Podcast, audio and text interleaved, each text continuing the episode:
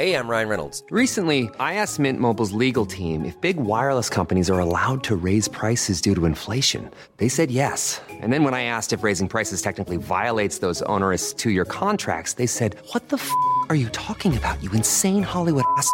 So to recap, we're cutting the price of Mint Unlimited from $30 a month to just $15 a month. Give it a try at mintmobile.com slash switch. $45 up front for three months plus taxes and fees. Promo rate for new customers for limited time. Unlimited more than 40 gigabytes per month. Slows. Full terms at mintmobile.com. Heraldo Podcast. Un lugar para tus oídos. Son los dioses posmodernos.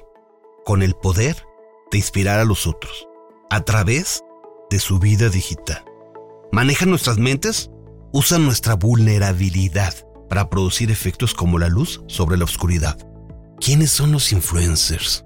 Esos dueños del contenido moderno que nos dictan qué hacer con nuestras vidas y cómo vivir en este siglo que comienza, en donde hay millones de personas que luchan todos los días para ganar espacios, para generar espacios de contenido para otros millones de personas que luchan por ser audiencias de esas personas que lo generan.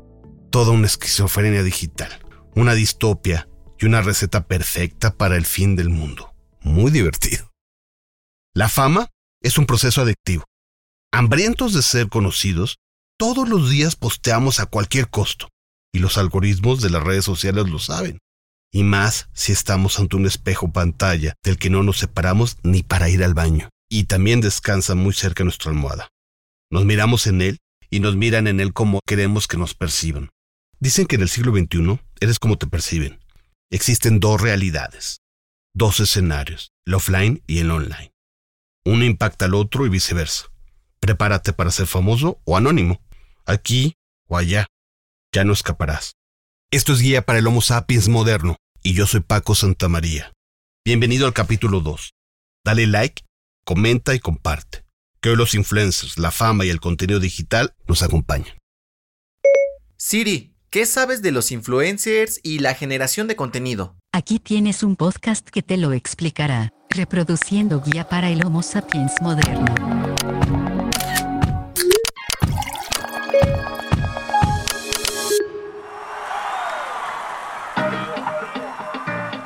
Armando Lozano es un arquitecto de famosos y mientras buscaba conocer su historia, una tormenta nos impidió avanzar con nuestra entrevista. Entonces, reflexioné que las tormentas y el caos se producen en la fama, porque la fama es como las noticias exitosas, que se construyen o también destruyen a las personas. Si alguien sabe de esto es Armando Lozano, director general de Sync Group y manager de artistas como Ricky Martin, Cinco, Mao y Ricky. Al final, la tormenta pasó y desde Miami, Armando me toma la llamada para platicar de su experiencia en el mundo de la fama.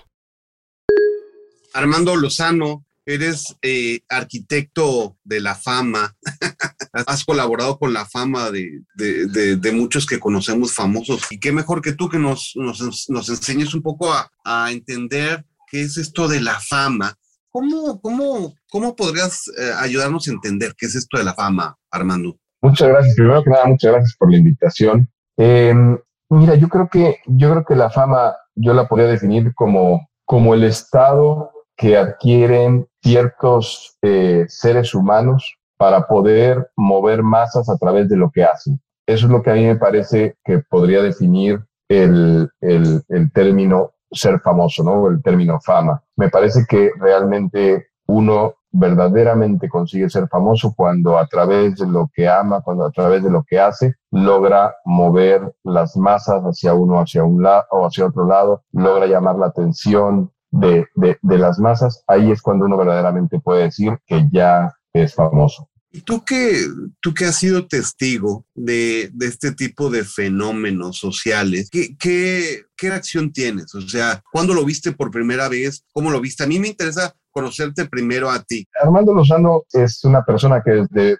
muy joven me gustó y me incliné mucho por el, por el medio del entretenimiento. Yo empecé a trabajar en la música desde que tenía 16 años. Precisamente te podría decir que la fama era un factor que a mí me hizo voltear a ver todo lo que era la música. Yo, por, por distintas circunstancias de la vida, me tocó acercarme a, a, cantantes en aquella época que, que eran muy famosos, entre ellos, eh, por ejemplo, Luis Miguel. Y a mí me llamaba mucho la atención ver el poder que, que tenían sobre todo encima del escenario, ¿no? Hay, hay muchos tipos de fama y me parece que hay, hay mucha gente que es famosa, no necesariamente en el medio artístico, hay, hay políticos famosos, hay escritores famosos, hay artistas eh, plásticos famosos, hay músicos famosos. A mí me tocó estar muy cerca de la música y, y, es algo que verdaderamente a mí me llamaba mucho la atención, como una, como una persona eh, se podía parar encima de un escenario y a través de su voz, que al final es a mí lo que, lo, lo, lo que disfruto lo que me gusta desde, desde pequeño, podía verdaderamente lograr que una audiencia o un auditorio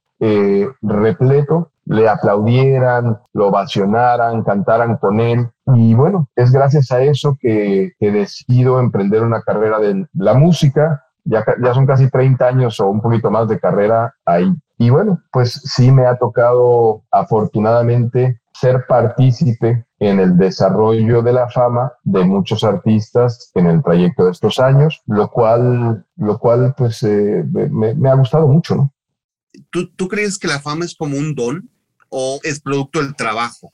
En el caso de, de la gente que trabaja en la música en lo particular, me parece que es una mezcla de talento, de magia, con mucho trabajo. No, me, eh, me ha tocado ver muy pocos casos en donde alguien en la música se vuelva famoso nada más por el, por el hecho de existir, ¿no?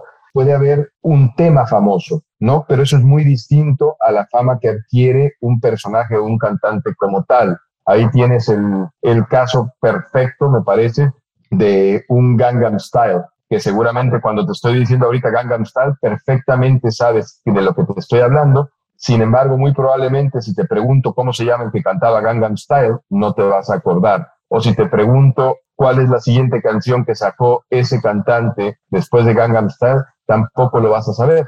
Entonces, ahí es una prueba perfecta de que lo que fue famoso fue el tema. Por el otro lado, tienes fama que se adquiere simplemente por el hecho de existir, puede ser por una magia, puede ser por el hecho de algo que, que, de repente, sobre todo ahora, en estos tiempos modernos, algo que hiciste, que con, ahora con el uso de la tecnología y de, la, de, de, de todas las redes sociales, se vuelve viral y eso te genera eh, una, una fama. Y ahí me parece que aplica mucho más a otro tipo de cuestiones, como, como puede ser, por ejemplo, eh, un político hay muchos políticos que se vuelven famosos no por su, no por su forma eh, buena o mala de hacer política, sino porque hicieron algo acertado o hicieron algo equivocado, que normalmente a veces los errores o las equivocaciones pueden generar, sobre todo ahora, una fama mucho más rápida, ¿no? Y tienes otro, otro tipo de cuestiones, un, un escritor, un autor, un pintor, pues ellos es a través de su talento y de mucho trabajo, pero también me parece que tiene mucho que ver con, con circunstancias de la vida que no tienen nada que ver con, con, con, con ellos per se, pues una pintura cayó en las manos adecuadas de una persona que luego se la presentó a otra y luego lo invitaron a hacer una exposición y a esa exposición fueron otras cuatro personas que son conocedores mundiales de la pintura y explotó. ¿Por qué, ¿Por qué le pasó eso a esa persona y no a los otros 200 pintores que están intentando? Eso nadie te lo va a poder saber decir. Me parece que esas son las, las circunstancias de la fama que nadie controla. Y la fama es una circunstancia que construye al ser humano o lo destruye. La fama normalmente cuando uno lo obtiene por trabajo, por méritos propios, te construye pero llega, llega un punto donde esa persona, al ser famoso, como todos los seres humanos, tiene formas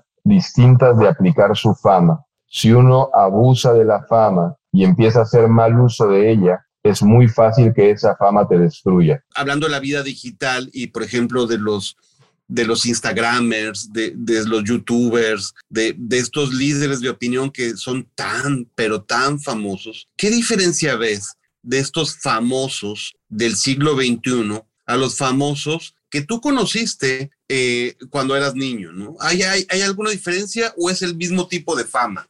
No, sí me parece que hay una diferencia muy importante. Hoy por hoy, la fama en redes sociales se adquiere por la demostración de una actividad que puede llamar la atención. Hay ahora hay un abuso de muchas cosas que rápidamente hacen que uno se vuelva muy seguido, pero, pero aquí quiero, aquí quiero, si, si hay una, una diferenciación importante. Hay una gran diferencia entre ser famoso y tener muchos seguidores. Finales del siglo XX del siglo pasado, para poder ser famoso, era lo que te decía, uno tenía que trabajar mucho tener, tenía que mantenerse presente y tenía que estar haciendo entrevistas y tenía que contar con los medios de comunicación y tenía que hacer un montón de cosas que hoy por hoy ya no es necesario. Uno simplemente agarra su teléfono, eh, pone caras, que sí, te dan muchos seguidores, pero eso no significa que uno sea famoso. ¿Por qué? Cuando un influencer, que, sería el término adecuado para darle, llega a, cierta, a cierto crecimiento en redes sociales y, es, y empieza a aplicar a todos esos seguidores para enseñarles algún talento en lo particular que tenga, ahí es donde empieza así a surgir la fama. Y eso sí te puede llevar a ser famoso, pero no simplemente por el hecho de tener seguidores ahora en las redes sociales significa que ya eres famoso. Entonces, quizá el, influencer que, que mueve realmente masas y genera movimientos, ese realmente sería el que tiene el poder de la fama. Tiene la posibilidad en cierto momento de volverse famoso. Se vuelve, se vuelve famoso el paso de baile que hizo en TikTok, o se vuelve famoso el pedacito de la canción que produjo y lo subió.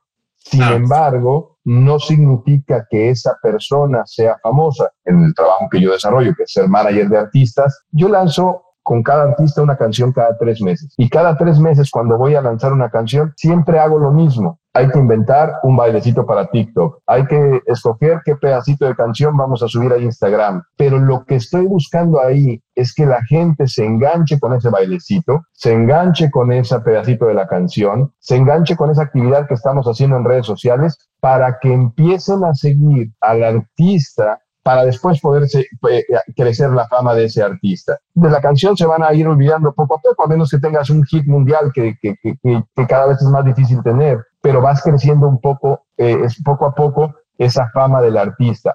Y Armando, ¿cómo, ¿cómo imaginas que serán los famosos o los, las famosas dentro de 50 años? Primero que nada, me parece que en 50 años todo mundo va a poder decir que es famoso por la mentira de lo que te acabo de explicar. Como todo mundo tiene seguidores, ahora todo mundo cree que tiene fama. Entonces, cualquier persona tiene la posibilidad de decir que es famoso, tienes la posibilidad de, tú no necesitas de nada más que un teléfono para subir cosas, lo que quieras, cantar, burlas, payasadas. Entonces todo el mundo va a poder decir que es famoso. Pero eso en 50 años va a generar que cada vez sea más difícil verdaderamente volverse famoso a través del talento. ¿Y qué le dirías a, estos tripulantes de, de esta nave postmoderna ante tanto vacío, ante tanto hipercontenido y ante tanto pseudo contenido? ¿Hay alguna alternativa o, todo está muy mal o muy bien, digamos? Creo que lo estamos viviendo en todos los sentidos. O sea, por un lado tenemos las redes sociales para ver si, existe la fama o no, pero ahora nos damos cuenta, por ejemplo, que tenemos plataformas de la música como Spotify, que lanza cada día miles y miles de canciones y cada vez es más difícil encontrar la buena música, ¿no? Eh, porque hay, hay, una sobre... Por un lado es muy bonito no, no, depender de nadie para poder sacar tu talento. Antes era muy complicado, necesitabas una casa disquera y esto y lo otro. Ahora tú mismo apretando un botón puedes, puedes tener tu canción en un día en, en Spotify. Claro, eso, eso complica cada vez más las cosas.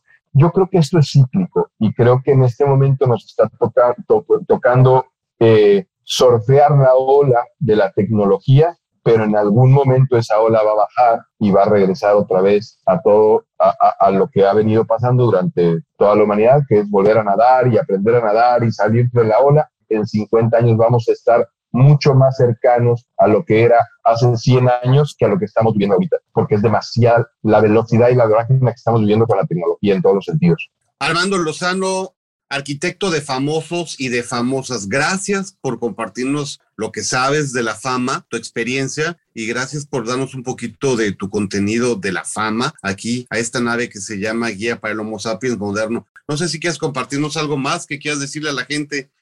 No, pues de nada, te, agradezco muchísimo, te agradezco muchísimo y lo único que podría decir es que no, no, no podemos olvidarnos de buscar lo que es el contenido y el, y el talento real en todos los sentidos. Y creo que eso es muy importante, tenemos que recordarlo, no nos podemos dejar guiar por toda la vorágine de las redes sociales y, de los influencers. Es muy bonito, es muy divertido, uno pierde mucho tiempo dándole swipe al teléfono, pero tenemos que, que tenemos que, regresar a lo que es el, el talento real en todos los sentidos.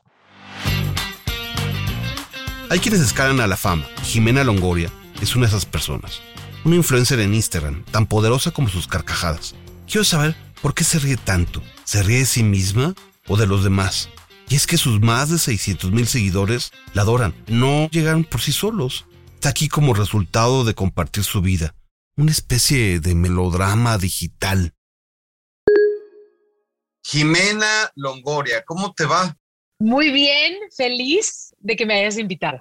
Veo que en tu Instagram dice que tu risa se escucha a cinco cuadras. ¿Por qué pusiste eso? Y eso que me porté sencilla, ¿eh? Iba a poner tipo unas 10, 15 cuadras porque soy una persona demasiado alterada y muy ruidosa, muy escandalosa. Pero es que tomas algún medicamento o realmente es una risa auténtica. Debería de tomar medicamento más bien para relajarme, pero no. Creo que tengo una risa que desde chiquita nada más abría la boca y era salte, o sea, además me decían, salte. Y yo, no, te lo juro que se me salió. O sea, como que es algo que no puedo controlar. Hasta mi esposo, de repente vamos al cine, me dice, mi amor, nada más tranqui, nada más tranqui. O sea, que eres como una persona muy intensa, así como yo, te entiendo perfecto. Intensísima, pero para todo. ¿Qué fue lo que pasó para que llegaras aquí? Mira, sabes que creo que todo empezó tan orgánico y por eso creo que puedo conectar muy bien con la gente, porque es algo demasiado transparente, no fue planeado, no soy actuada, simplemente soy. Y siempre me he mostrado demasiado real con, con la gente que me sigue. Y es algo que, que me gusta. Me empecé a dar cuenta que empecé a cambiar, pues se podría decir como días, no sé si vidas, pero días. De repente yo me levanto no tengo ánimos y veo un mensaje de una persona que dice, Jime, hoy me quería matar, pero me sacaste una sonrisa. Oye, Jime, es que me divorcié ayer y hoy estoy contenta, hoy me hiciste sonreír, hoy me hiciste reír. Entonces, para mí, cuando me preguntan, ¿eres influencer? Ahí es cuando me considero, cuando puedo transmitirte y generarte algo positivo, que realmente no fue planeado. Nunca dije, a ver, ¿de qué va a ser mi contenido? No, simplemente grabé mi día a día con mi mamá, con mi familia, abrí las puertas de mi, de mi casa. Yo siempre he dicho que mis redes sociales es mi casa. Yo te abro la puerta, ves a mis papás, ves a mi, a mi esposo, ves mi casa, dónde vivo, por dónde me muevo, dónde como. Entonces creo que también esa es una gran responsabilidad, también por las edades que me siguen. Entonces por eso me cuido mucho la forma en la que hablo y los temas de los que hablo.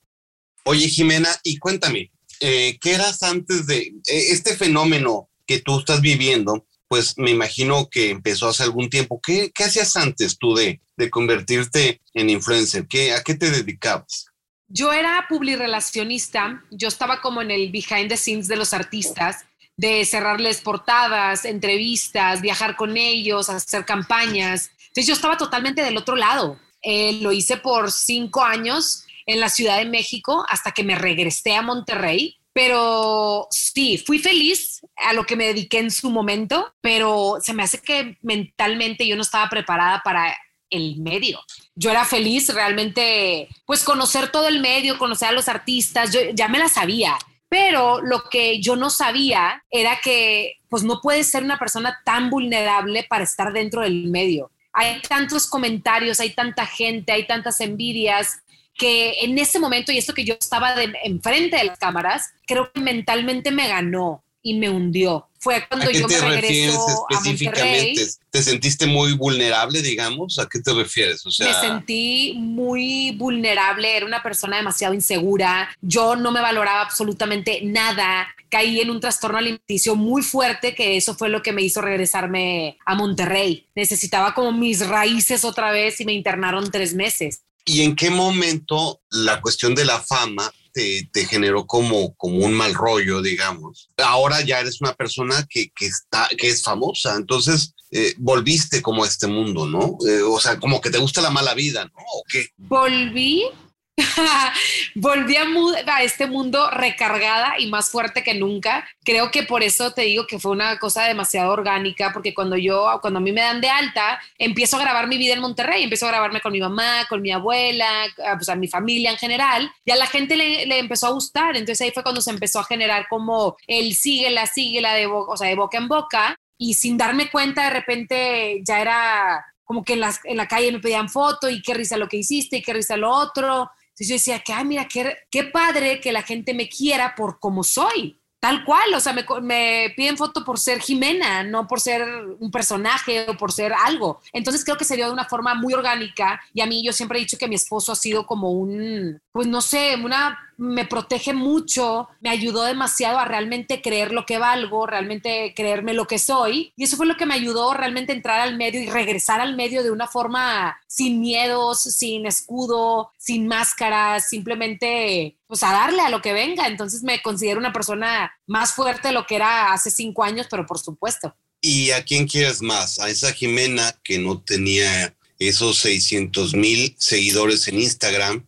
¿O a esta Jimena que ahora tiene un capital de seguidores muy importante? ¿A quién quieres más?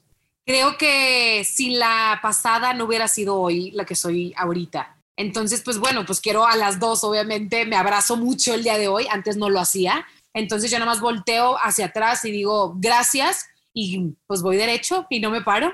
¿Y para ti qué es, qué es más importante? Eh, ¿Ser famosa o ser tú misma? ¿A qué le agradeces más?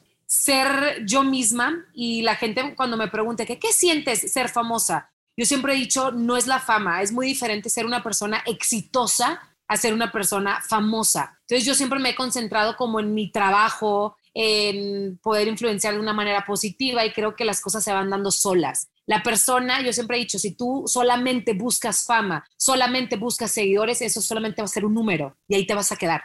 Tú empiezas ya a capitalizar como esa, esa fama y eso, ese capital de seguidores, ¿no? ¿Cómo lo vas llevando? ¿Cómo lo haces para capitalizar eso? Pues mira, creo que también eh, esto de las redes sociales se convierte en un trabajo, pero más que un trabajo también es una gran responsabilidad, como te digo. Hay gente que consume lo que le digo, entonces tengo que ser también bien responsable con los productos que yo elijo y los productos que realmente uso, porque pues para vender, pues puedo vender lo que sea, se puede convertir mis redes sociales en un catálogo de venta y no se trata de eso. Yo realmente que, que- creo que para poder seguir creciendo debes de tener una credibilidad para tus seguidores, que ellos realmente digan, subió esto porque lo consume, porque cree en el producto y porque lo usa. Tu marca personal, tu brand personal es la, la risa, ¿no? Sí. ¿Qué pasa cuando un día estás deprimida? ¿No publicas nada? Pues mira, mis días más complicados y mis días más creativos es cuando peor me siento, ¿eh? Pero también hay días donde me desaparezco, que hay días que publico menos, si normalmente te voy a inventar, publico 20 historias, ahora luego publico dos. Y la misma gente, como somos una, yo siempre les he dicho, somos como una familia. A mí me trauma como un día, si yo me desaparezco, le empiecen a escribir a mi mamá, a mi abuela, a mi esposo, que qué me pasa, que si estoy bien, que qué necesito, que por favor me ayuden. Entonces tengo una comunidad que realmente se preocupa mucho por mí. Entonces cuando yo me levanto y me siento triste, yo me meto a los mensajes y Jime, te quiero mucho, Jime, como que ya me saben leer. Entonces saben que algo me pasa, conocen mi cara, conocen cuando algo no me gusta o cuando algo lo digo por so- solamente decirlo porque no sé, tuve un mal día. ¿Qué pasaría si un día perdieras de la noche a la mañana a tus seguidores? Si lo perdiera, pues sigo siendo yo. Si no los tengo, sigo siendo Jimena, sigo siendo la persona que amo. Y oigan, no pueden, tu felicidad no puede depender absolutamente de nada ni de nadie más que de ti. Porque si alguien, si esa persona se te va o ese trabajo se te va, pues que te vas a morir o qué.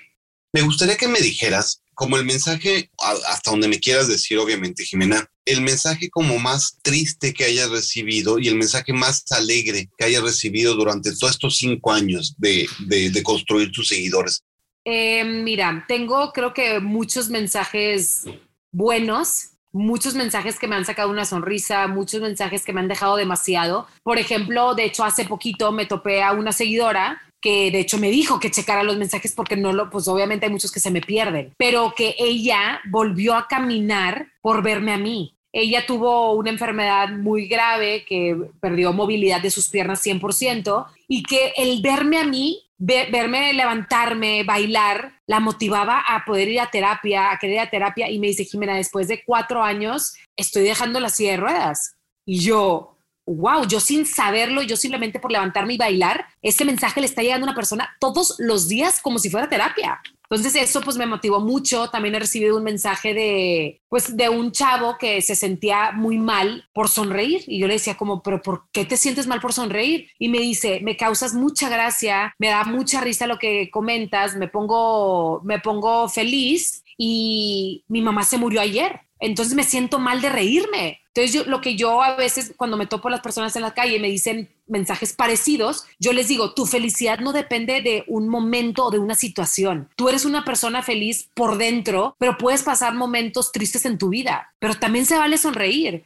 Creo que los mensajes que he visto tristes no son tanto con cosas que yo haya dicho, cosas que yo haya hecho, sino simplemente me da, no sé si les genero confianza, porque la mayoría son que, les hacen bullying, que se quieren quitar la vida, que, que, que hacen. Entonces creo que a veces es una gran responsabilidad el contesto o no contesto. O sea, que no soy una psicóloga, no soy una psiquiatra, Creo que lo más que he llegado a contestar ese tipo de mensajes es platica con tu mami, platica con tu papi, platica con ellos porque ellos son los que más te quieren en este mundo. Es lo más que yo puedo aconsejar porque yo no quiero que en mis manos esté algo que alguien pueda tomar una decisión pues mala. ¿Te consideras una persona más importante por ser famosa? Para nada, al contrario, creo que ser una persona de, que estás tan expuesta pues te haces un poco más vulnerable a todo, expuesta a comentarios, expuesta a que se metan con tu vida. Ahorita no tengo hijos, pero que comenten sobre tus hijos, de tu esposo, de tu trabajo, de las cosas que hagas, todo, todo lo que hagas, ya sea bien o lo hagas mal, en, va a ser, algo va a ser criticado. Y hablando un poquito de, cómo tú alcanzaste la fama en redes sociales, ¿cómo sentiste tú ese momento que, que viste que, que tus gags, digamos, tu humor iba haciendo eh, eh, efecto en, atraer más eh, seguidores, que iba haciendo engagement, iba involucrando a la gente. ¿Cómo lo empezaste a sentir? Mira, sabes que al principio me acuerdo que me daba miedo, porque yo decía, ¿y esto hasta dónde va a llegar? O sea, ¿qué, qué va a pasar? Pero luego me empecé a dar cuenta y empecé realmente a analizar y dije, yo no soy comediante, yo no practico mis chistes, yo no ensayo lo que voy a subir, yo no soy un personaje, entonces, pues yo me grabo todos los días. ¿Cuándo va a parar? Pues cuando yo me deje de grabar. ¿Y con esta fama tú buscas ser millonaria? Pues no, no busco ser millonaria, no, busco ser una persona feliz. Y eso siempre le digo a mi esposo, creo que más allá del dinero dentro de este medio, si no eres una persona feliz, no puedes avanzar en tu vida. Obviamente, esto es un trabajo, claro que trabajo todos los días, también pues lo haces también por, pues, por ganar tu dinero, poder comer, ¿no?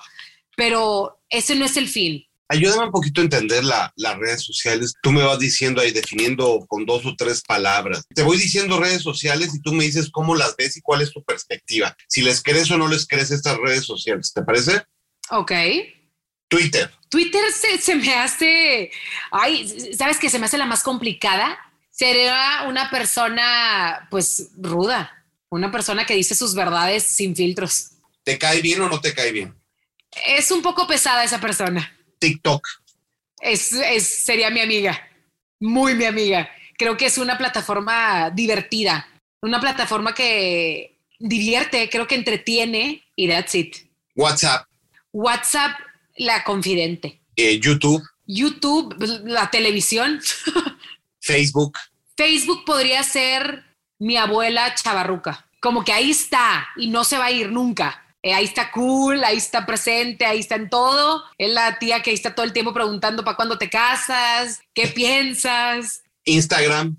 Instagram, todo. Es que yo lo veo como terapia, como trabajo y lo veo como de todas las edades. Jimena Longoria, ojalá que nunca termines de reír y que tu risa jamás se acabe y que sigas Mira, salpicando ojalá. a la vida digital de todos, de verdad. Muchas ¿Algo más gracias. que quieras ojalá no. contarnos? Pues no, que realmente siempre todos en algún momento estamos viviendo un proceso, no juzgues a los demás, cada quien está viviendo algo en su vida, entonces tratemos de entendernos, más empatía, siempre sacarle el lado positivo a las cosas. Un mal momento se va a acabar, no es para siempre, respira hondo que vas a salir de esa, tú puedes y pues nada más recordarte que vales un hueval, nunca me voy a cansar de decirlo. Y pues muchas gracias por el espacio y por invitarme. Ahí ya te pueden seguir ahí en todas tus redes sociales, como Sí, Jimena para que me Longoria sigan. estás, ¿no? Jimena Longoria, Longoria, Jimena ¿no? Longoria en todas las redes sociales, sí, así es. La perra soledad de esta era moderna nos despierta para ver que ni siquiera los filósofos callejeros como Diógenes se imaginaron que todo esto pasaría. ¿Qué dirían los que hacían filosofía en la calle sobre estos famosos influencers actuales? Hoy le quiero preguntar a Paco Alba, un filósofo de banqueta. ¿De dónde venimos y hacia dónde vamos en esta era digital? Paco Alba eh, es una persona que yo respeto mucho porque es un filósofo posmoderno, realmente eh, es un amante de la, de la sabiduría moderna y de este siglo XXI y me ayudó a construir Say hello to a new era of mental health care. Cerebral is here to help you achieve your mental wellness goals with professional therapy and medication management support. 100% online. You'll experience the all new Cerebral Way, an innovative approach to mental wellness designed around you. You'll get a personalized treatment plan from a therapist, prescriber, or both in a safe and judgment free space. Your cerebral therapist or prescriber will outline a customized plan with clear milestones along the way so you can get to feeling your best. With Cerebral, you're not alone in your mental health journey. We're here to empower you to live a fulfilling life. So take that first step towards a brighter future and sign up today at cerebral.com slash podcast and use code ACAST to get 15% off your first month. Offer only valid on monthly plans. Other exclusions may apply. Offer ends July 31st, 2024. See site for details. Hey, I'm Ryan Reynolds. Recently, I asked Mint Mobile's legal team if big wireless companies are allowed to raise prices due to inflation. They said yes. And then when I asked if raising prices technically violates those onerous two year contracts, they said, What the f are you talking about, you insane Hollywood ass? F- So to recap, we're cutting the price of Mint Unlimited from $30 a month to just $15 a month. Give it a try at mintmobile.com slash switch. $45 upfront for three months plus taxes and fees. Promo for new customers for limited time. Unlimited more than 40 gigabytes per month. Slows. Full terms at mintmobile.com. mucho de estos temas de este podcast cuando yo estaba un poco construyendo y tejiendo este telar de locura y de posmodernidad. Necesitaba como un guía, de repente le hablaba a él y le decía, oye, eh, Paquito, ayúdame a construir un poco de los temas porque él sabe mucho de lo que está pasando y entiende perfecto y al, y al ser un filósofo de carrera, y también de a pie. Nos va a ayudar a entretejer un poco este capítulo que habla un poquito de, de, de, los influencers y que habla de la fama. Más que nada, este, ahorita que estabas hablando de la filosofía, me gustó que mencionaras esto de que tiene que ser eh, en la calle, porque realmente la filosofía la gente eh, la gente está muy separada de ella. Pues es algo que todo el mundo puede hacer, es algo inherente al hombre. O sea, todo el mundo puede ser filósofo. Simplemente es analizar el mundo. Eh, sí estudiar, este, te da herramientas que se, se han estado desarrollando a lo largo del tiempo, pero no necesariamente son las mejores. Varios de los grandes filósofos eh, del mundo han salido con una idea de, en una noche de chelas, o sea, de verdad que es impresionante. ¿Cómo podrías tú describir a estos influencers o generadores de contenido de este siglo XXI. ¿Qué está pasando? ¿Qué estás viendo? De los nuevos es que han variado. ¿eh? Yo creo que ya estamos como en la tercera generación de influencers que hay ahorita, porque eh, los de TikTok son los nuevos influencers. Ya eh, hay otras que ya se quedaron bastante atrás. El YouTube ya no va a ser lo máximo, según yo. Por cosas que todos sabemos, ¿no? Que ya se está perdiendo la capacidad de atención, que de hecho eso también está generando que me parezca a mí que pronto va a desaparecer el cine. Eh, por ejemplo, las plataformas están haciendo que la gente deje de ir al cine. La pandemia ha cambiado muchas cosas y ha ayudado mucho a que se cree también este nuevo género de influencers. Que, por, por ejemplo, el hecho de que no tuvieras dinero, pues hizo que, por ejemplo, el OnlyFans agarrara mucha potencia, ¿no? Porque las mujeres tenían que buscar este cómo encontrar y también hombres y de todo, ¿no? Pero principalmente las mujeres es ese mercado, ¿no? Entonces, siento que ahorita ya estamos en, una tercera etapa. La primera fue la de, la de los youtubers que pues no sabían qué onda, que ni siquiera necesitaban suscriptores, sino solo views. Y como que YouTube también ha ido evolucionando para eh, ver cómo tenerlos más atados. Primero como que siento que no sabían la bomba gigantesca que tenían y ahora pues ya están intentando atar a sus creadores de contenido. ¿Por qué queremos ser famosos? Es una cosa muy extraña porque, por ejemplo, acabo de ver que Cristiano Ronaldo acaba de dar una entrevista donde dijo que él pagaría por dejar de ser famoso. Eh, también hemos escuchado este, recientemente un Kalimba diciendo que él no quiere la fama y la fama es una cosa muy extraña, ¿no? Porque no te da tanto como uno pensaría. Realmente está más asociado como al dinero o como a cosas de prestigio que sí eh, te puede abrir ciertas puertas, pero realmente si llegas a un nivel de fama fuerte ha de ser hasta molesto, yo creo. Pero pues eh, sinceramente lo que se busca nada más es abrirte puertas para poder encontrar este otros proyectos, para eh, que la gente no te juzgue de esa forma. Por ejemplo, Luisito Comunica, te lo encontrabas antes en la calle, así como es él, pues nadie daría un varo por ese cabrón, ¿no? Y ahorita sigues viéndose igual, exactamente igual, pero pues eh, ya tiene un respeto extraño. O sea, eh, veo que acaba de entrevistar a J Balvin, entrevistó a Fox, lo reciben los presidentes en países, o sea, es impresionante y eso también se traduce en dinero para él, ¿no? Cualquier proyecto, él es su propia marca. Entonces quizá estamos más afuera que adentro de nosotros mismos.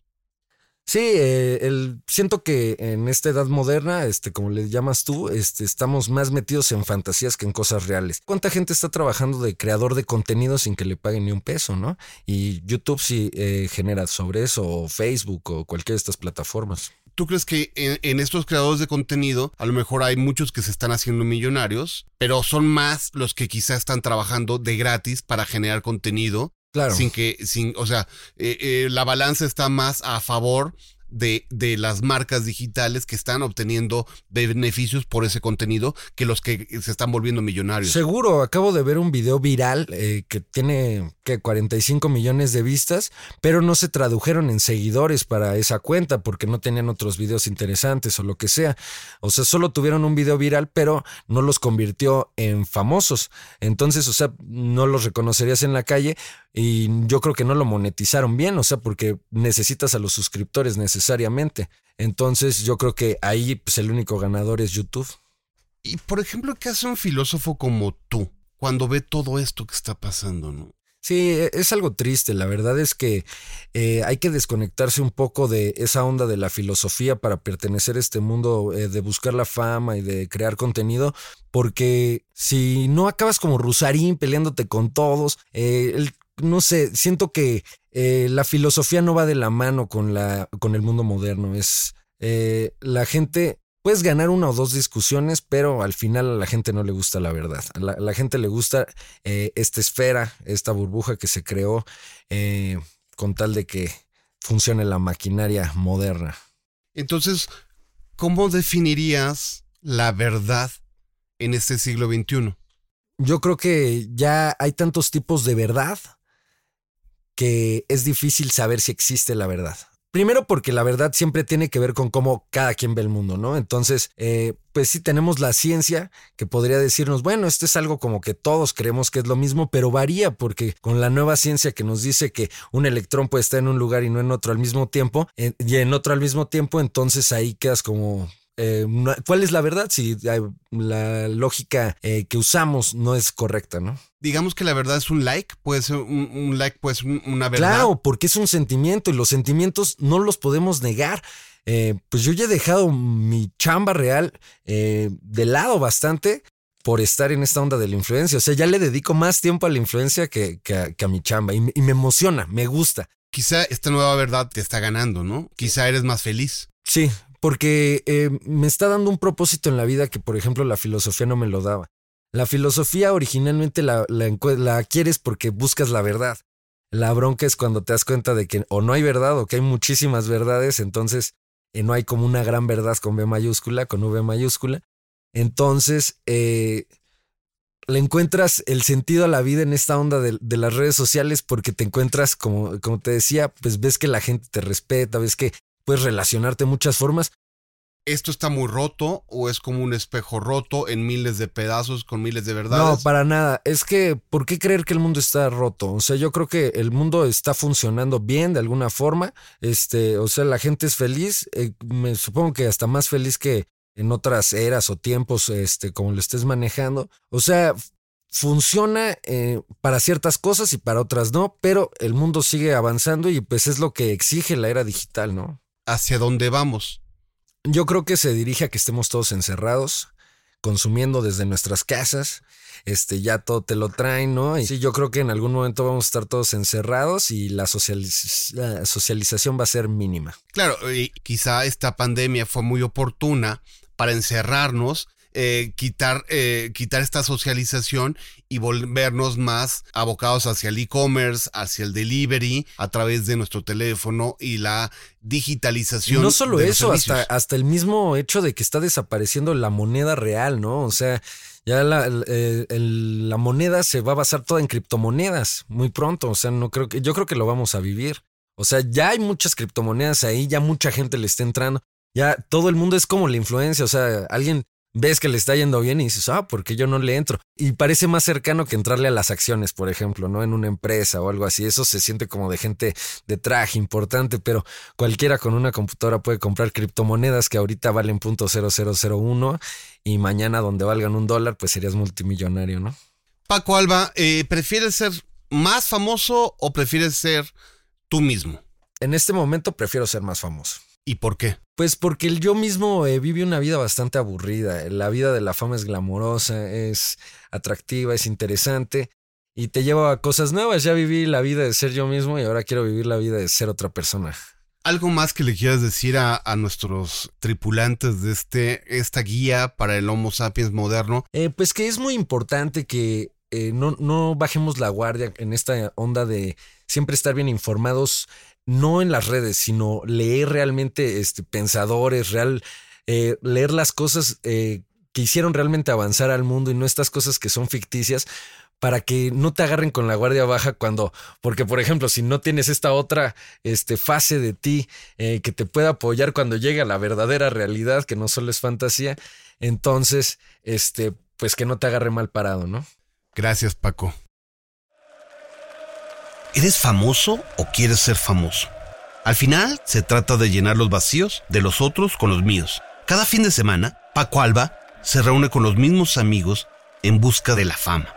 Como productores independientes, los Superpower Sports son los dueños de las transmisiones irreverentes y clandestinas de partidos que cada vez logran más audiencias.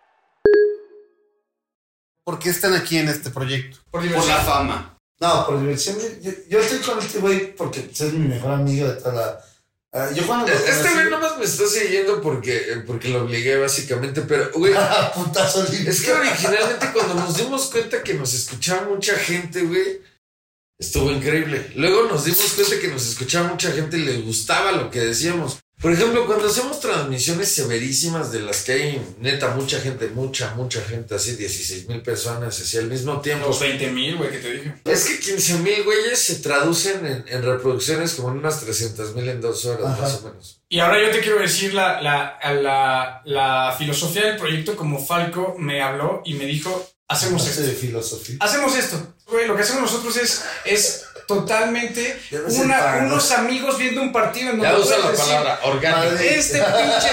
Cuando la falla, cuando la falla, cuando falla un gol. No sé, ahorita, las chivas fallan un gol, ¿qué dicen los de las transmisiones? ¡Oh! oh, ¡Casi lo mete! Y aquí decimos, decimos, ¡chinga tu ma pendejo! Pendejo, güey. Sí, no porque. ¿qué dices en tu abuela- casa? Güey, no mames, eh, ¿sabes quién lo hubiera metido, güey? Mi abuelo en andadero. Esa es la diferencia de nosotros y por eso estamos aquí. Pero ya- ya por las transmisiones. orgánico, las no. transmisiones son lo, son, son, son lo que nos hace ser normales, güey. Pero sí llenan ese vacío un poquito, ¿no? Claro, Ah, llenamos ¿qué el vacío. El vacío. de- El, el- el de mi vida, claro, güey. Güey, no mames, eh, cuando antes de las transmisiones mi, mi vida era trabajar, comer, Trabajar. empedar. Ahora mi vida es trabajar, comer, empedar y transmitir. o sea, es básicamente lo se mismo. Bueno, pero eh, el chiste, güey, es que llenamos los vacíos de mucha gente. Exacto, no es nuestro Ah, nada más. güey. Eso ah, ya ahí te va, dije que es un servicio a la comunidad, te estoy explicando. Está cagado. Sí, güey, no lo había pensado así. Claro, ah, llenamos ah, nuestro vacío, pero a la vez estamos Ajá. llenando los vacíos de la banda. Güey, güey, esos güey, güeyes que están solos que- en su casa, güey. Hay que tomar en cuenta que lo que hacemos, güey, tiene un tinte muy serio de comedia. O sea, si solo fuera a hablar. Pero también de drama en la vida real. Es que es de todo, güey. Está, está loco. Lo que hacemos es como un Big Brother, pero, pero en los partidos, güey. O sea, la gente sabe mi vida completa. Sí, ¿sabes? porque de repente hacemos chismecitos de nosotros así. de, Oh, güey, ¿te acuerdas lo que hizo el, el Dig, güey, el otro día? güey?" Ajá, hacemos chismecitos, luego a veces inventamos cosas. La gente se las cree de todas formas. Es- Está bien loco, güey. Cuando empezó este pedo, güey, yo no tenía ni puta idea de lo que eran los deportes. Pienso que los deportes son acá como una forma de control, güey, de así como para Sí, la la gente masa, que no, ¿no? tiene dinero, güey. O sea, ¿tú crees que sí? Es eh, entretenimiento puro, güey. Ya. No, espera, espera, espera. Tengo que irme, güey. Voy a entregar las llaves. Ser una actriz hoy implica ir más allá de lo histrión. Hay que vigilar la fama digital que te circunda la fama offline. Enseñar de más o de menos. Enseñar esa privacidad de la que las audiencias se alimentan fuera de las pantallas. A veces es un dolor de cabeza y muy pocos tienen el valor de reconocerlo. Aquí está Isabel Burr para abrirnos un poco esa ventana poco conocida de la fama, el lado B de ser influencer.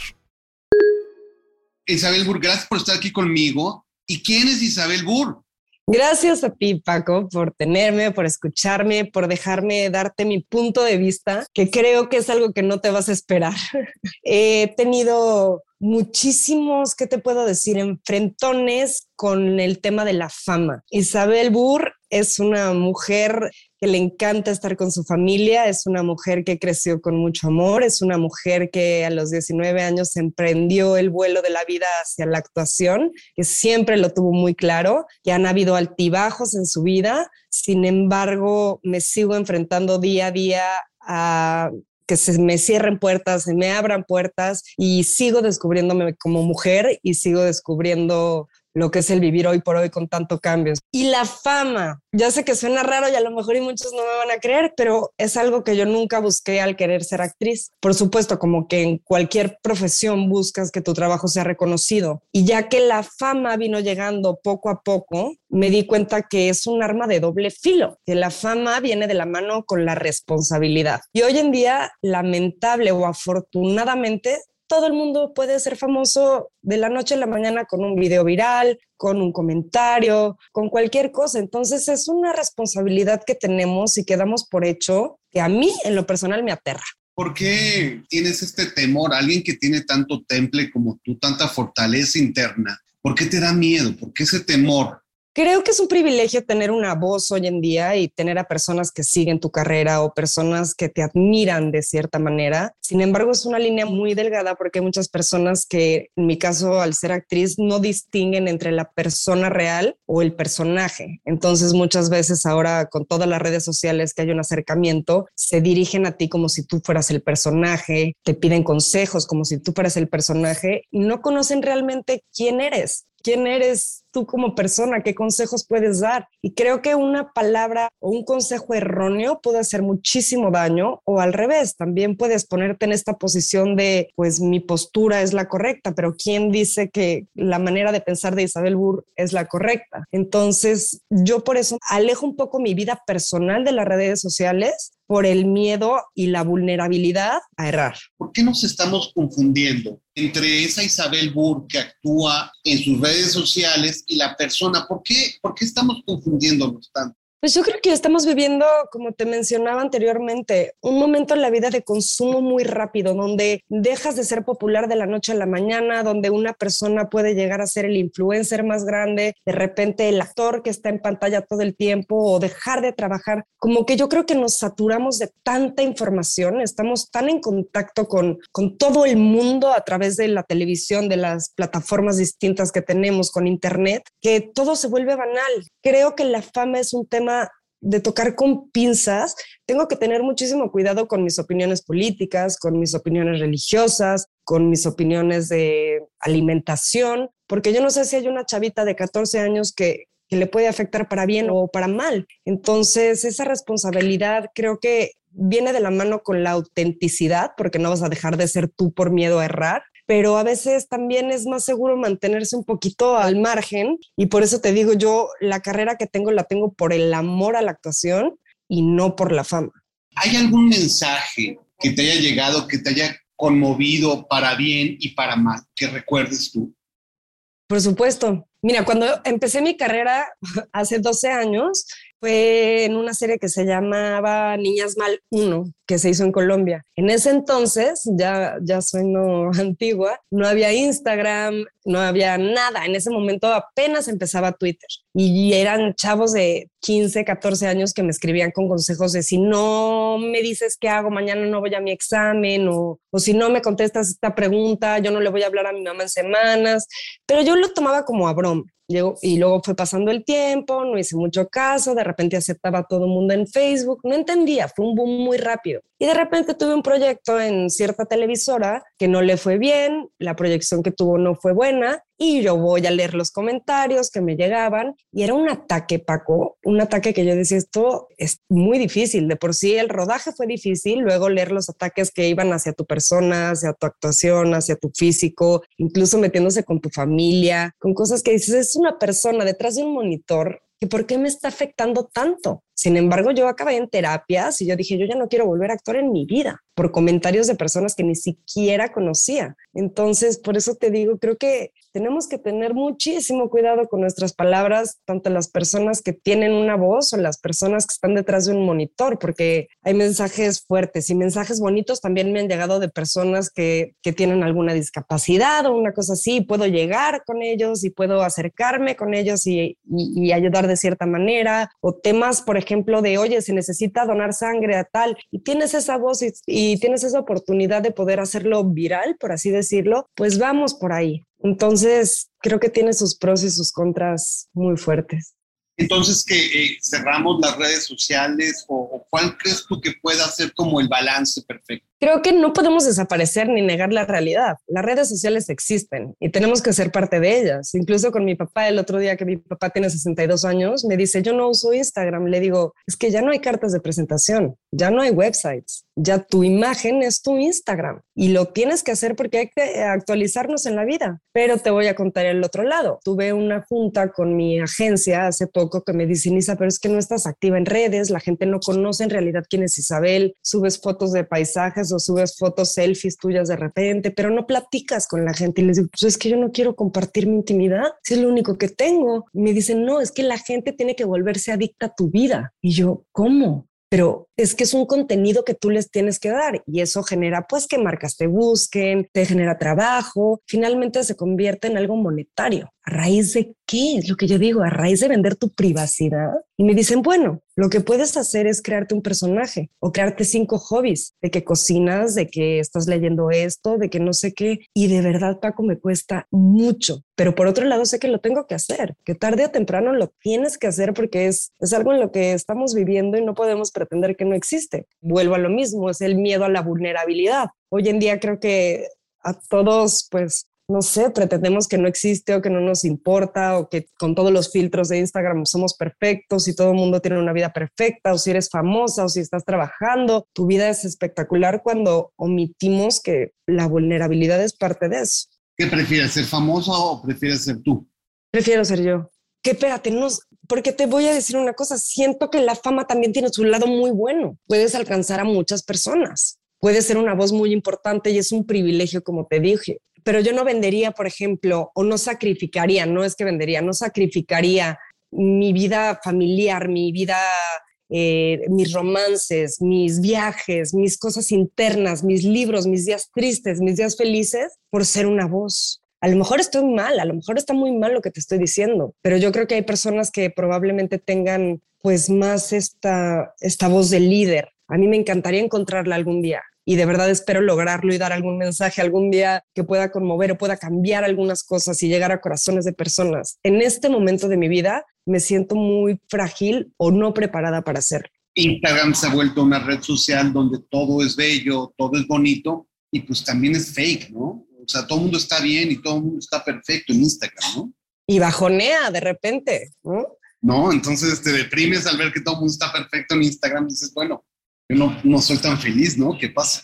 O a mí me pasaba que yo decía, todo el mundo está chambeando y en esta carrera tú sabes que es de repente puedes estar chambeando seis meses y luego estar dos años sin trabajo. Y yo veía que muchos amigos o compañeros se la vivían trabajando en campañas, en no sé qué, y ahí empieza la comparación. Y en mi caso es absurdo. Ahora yo me imagino a gente que se está descubriendo como adolescentes que viven en esta comparación constante y no solamente con Instagram, también con la televisión, con las plataformas, con las series nuevas, que te digo, creo que estamos en una época muy delicada en donde tenemos que tener muchísimo, ¿cómo te puedo decir? Un filtro de toda la información que consumamos en todos los aspectos, porque es información rápida del celular, de la tele, de los comerciales, de ya todo es muy rápido, es, es información desechable pero nos entra y nos sale. ¿Con qué te quedas? Tienes que empezar a entender como actriz. Ahora no solamente tienes que resolver la parte histriónica de tus guiones, sino también empezar a resolver la parte de tus redes sociales.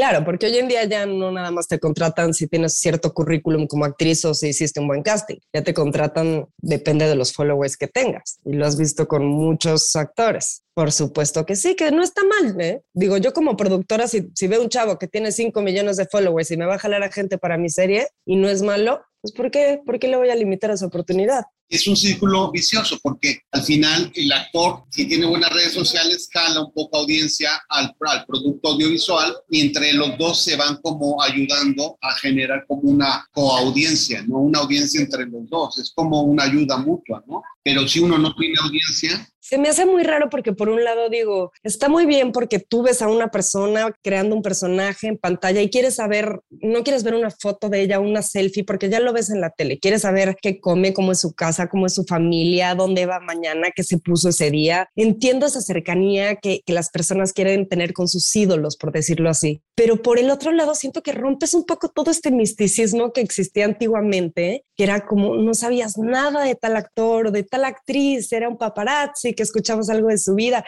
y se volvió algo místico. Hoy en día ya no hay eso. Hoy en día ya es compartir literalmente. Yo veo videos en TikTok y así de, compañeros míos actores que digo, órale, qué manera de, de, de vender tu privacidad, ¿hasta dónde? ¿No? Y, yo creo, y no es un creo que tú lo has hecho muy bien para tanto trabajo que te cuesta manejar tus redes sociales, porque pues tu capital social está bien, digamos, ¿no? Me cuesta, me cuesta mucho trabajo y me llama mucho la atención que hace poco me hicieron ver mis estadísticas, que te prometo soy bien mala para eso, y veo que la mayoría de mis seguidores son mujeres. Y digo, eso es algo bueno para mí y eso es algo bueno para las marcas, por decirlo de cierta manera, porque las mujeres no te ven como competencia, sino te ven como, como a lo mejor alguien a seguir, una figura que me gustaría seguir. Y eso es algo muy positivo que si me pusiera las pilas y le echara ganas y mostrar un poco más a lo mejor de quién es en realidad Isabel, qué como, hoy no estoy teniendo un buen día, o hoy es un día excelente, o saben que me vine de viaje acá y me pasó esto y conocí acá, pero la neta me da flojera, número uno.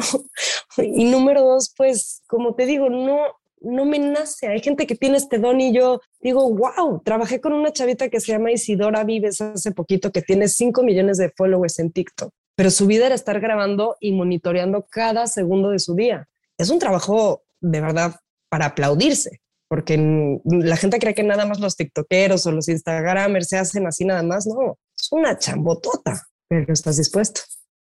Entonces, la, las redes sociales de un famoso son un reflejo de su vida personal?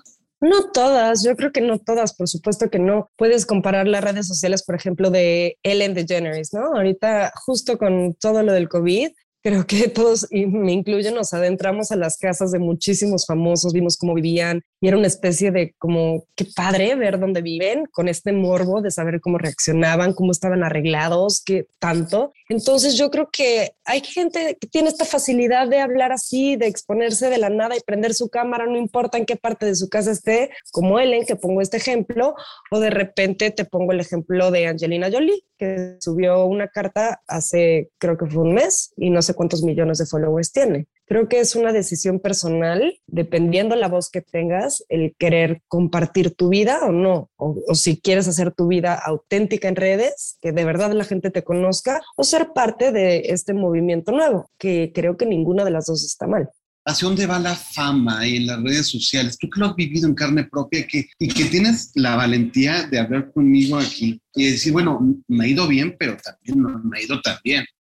Voy a ser muy honesta contigo, voy a acabar subiendo diario mis historias y voy a acabar subiendo mis personajes que me dijeron que me creara y hablando de cocina y hablando de libros porque es lo que hay, es lo que tengo que hacer. Si, si, no, el día de mañana va a llegar otra actriz con mi mismo perfil, con un currículum parecido, pero que tenga el triple de followers más, ¿y a quién le van a dar el papel para la serie? ¿A ella o a mí? Yo creo que es algo que yo solita me estoy poniendo barreras y negando y posponiendo y posponiendo, pero intentar llegar ahí y, siendo lo más auténtica posible o sea que todavía no descubro el camino correcto de cómo hacerlo, quitándome todos mis tabús y miedos físicos, a lo mejor, híjole, no me veo bien, híjole, ¿qué van a pensar? Y pues es la realidad en la que estamos y es el mundo en el que estoy viviendo ahorita. Probablemente si yo fuera dentista, no tendría que estar subiendo mi historia cada 10 minutos diciendo, oigan, voy a hacer una ortodoncia, voy a, ¿sabes? Pero en este mundo que es parte de, o te actualizas o mueres.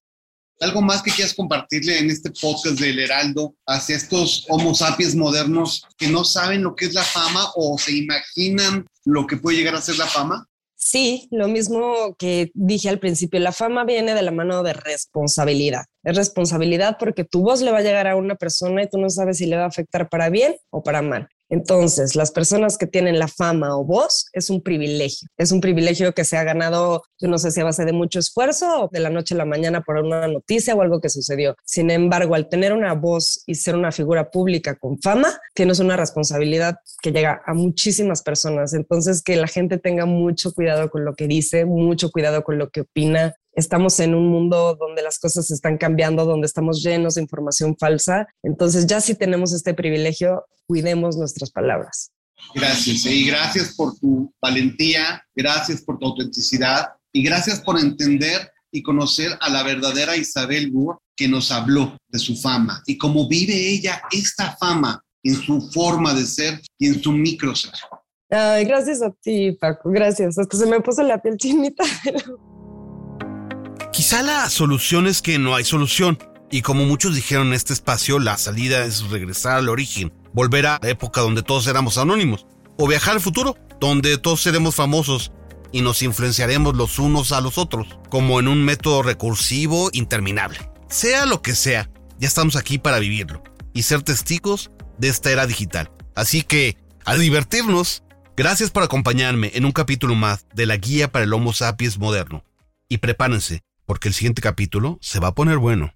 ¿Creen en los superhéroes modernos? Atención geeks, esto es para ustedes. Yo soy Paco Santamaría y mi vida digital está en arroba Paco Santamaría en Twitter y Paco Santama en Instagram. Ahí me encuentran día y noche. Escríbanme y comenten qué les pareció este capítulo. Guía para el Homo Sapiens Moderno es un producto original del Heraldo Podcast de El Heraldo de México. Guión y locución, Paco Santamaría. El diseño de audio es de Federico Baños y la producción de María José Serrano. Si quieres escuchar otros contenidos del Heraldo Podcast, ingresa a la plataforma de tu preferencia y conoce después de la función, con lo mejor del cine y las series, horóscopos con Monividente para conocer tu futuro y Primera Plana tu dosis diaria de noticias en menos de 5 minutos. Síguenos en Facebook, Twitter y YouTube como El Heraldo de México y en Instagram y TikTok como Heraldo Podcast.